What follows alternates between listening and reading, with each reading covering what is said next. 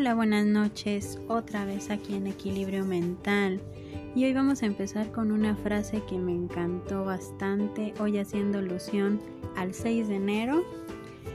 Dice aquí, deseo que los Reyes Magos te traigan un lápiz que dibuje sonrisas, una goma que borre lágrimas, que si lloras sea de risa, si tienes hambre, que sea de vivir, si tienes que perder, que sea el miedo, y si eres feliz, que sea para siempre. Muy bonita reflexión, haciendo alusión hoy al Día de Reyes. Vamos a empezar con un tema ahora dándole inicio a la parte de puedo hacerlo.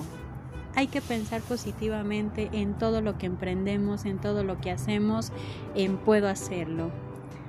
Cuando hablamos de motivación hay que comprender una cosa, qué tipo de motivación es la que puedo tener en este momento y cuál podemos encontrar.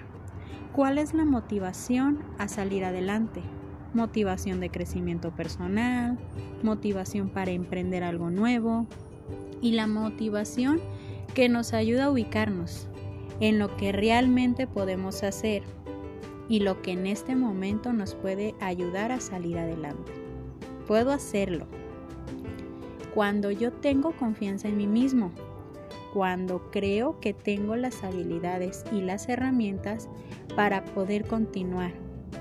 Puedo hacerlo cuando veo que mi confianza en mí mismo es el principal pilar que me lleva a sostener mi propia estabilidad.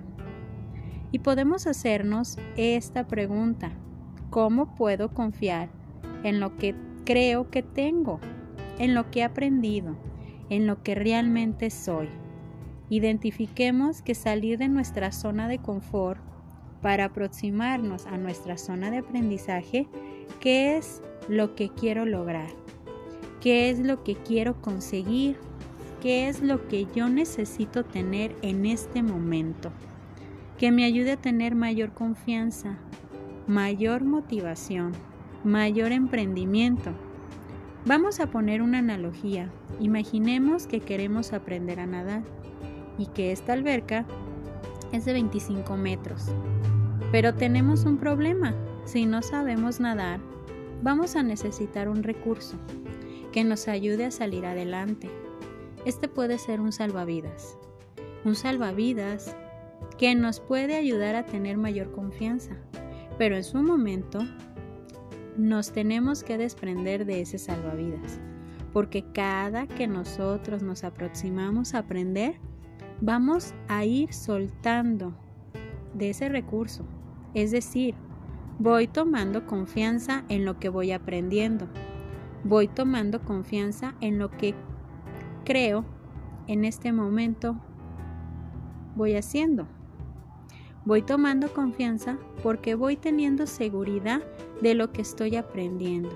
Claro, al principio va a ser difícil desprendernos de ese recurso, es decir, de ese salvavidas. Pero de mí depende si quiero realmente avanzar, si realmente quiero llegar al otro extremo de la alberca. Es darme cuenta que es duro el camino de aprendizaje me ha llevado a tener esa confianza en poder hacer las cosas, darme cuenta que tomé habilidad, darme cuenta que ya no hace falta el salvavidas o que simplemente lo ponchamos y que ya no nos hace falta.